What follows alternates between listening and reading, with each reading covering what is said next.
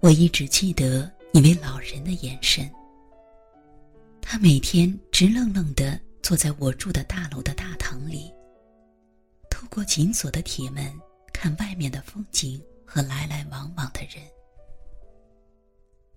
有一天傍晚，我去父母家吃晚饭，看到他正颤巍巍的站起身，他的裤子后面湿了一大片。在看电影《爱》的时候，我忍不住频频想起这位老人。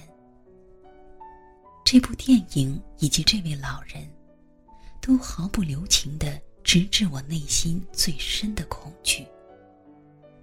可以贫穷，可以孤独，可以死亡，但是不可以没有尊严。然而，每一个自重的生命。到头来，又能为自己保存什么呢？安妮出场的时候，是一位多么有气质的老太太。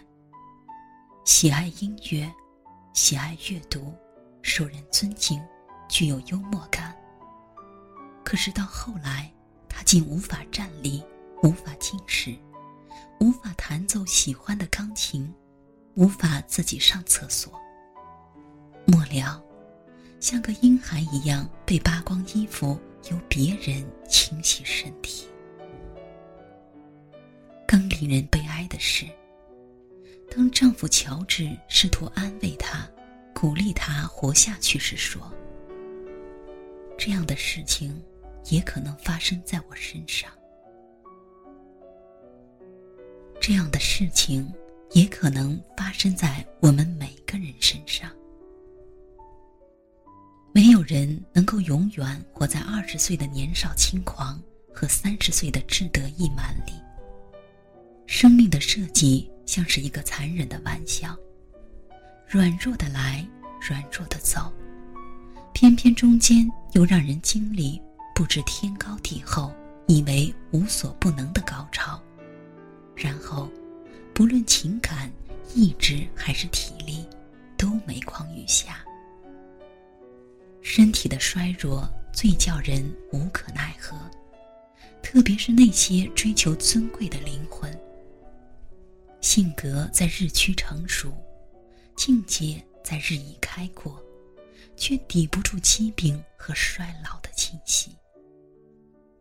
电影取名《爱》，整个故事虽然叫人伤感，却洋溢着老夫老妻之间相濡以沫的暖意。比起新闻里那些司空见惯的、受到狠心保姆虐待的空巢孤老，安妮似乎要幸运一些。她最坏的遭遇就是遇到了一个强为她梳头、逼她照镜子的护士。安妮的苦在于她的敏感和自重，在于她虽然遇见了自己的命运，却难以逃脱。人到底是脆弱的动物，而且，越是敏感自尊，越是能感知自己的脆弱。所以，做丈夫的面对毫无感知力的护士，只能如此回应。我希望当你老了之后，也有人像你对病人那样对你。生活多么需要感知力。感知力让我们能够设身处地的体贴和怜悯他人，并且在他人的处境里关照出我们同样是软弱的、需要被怜悯的人。在我与那位失敬的老人尴尬相望的几周后，我鼓起勇气，在教会里分享了自己最深的恐惧：上帝会不会让我尊贵的老去？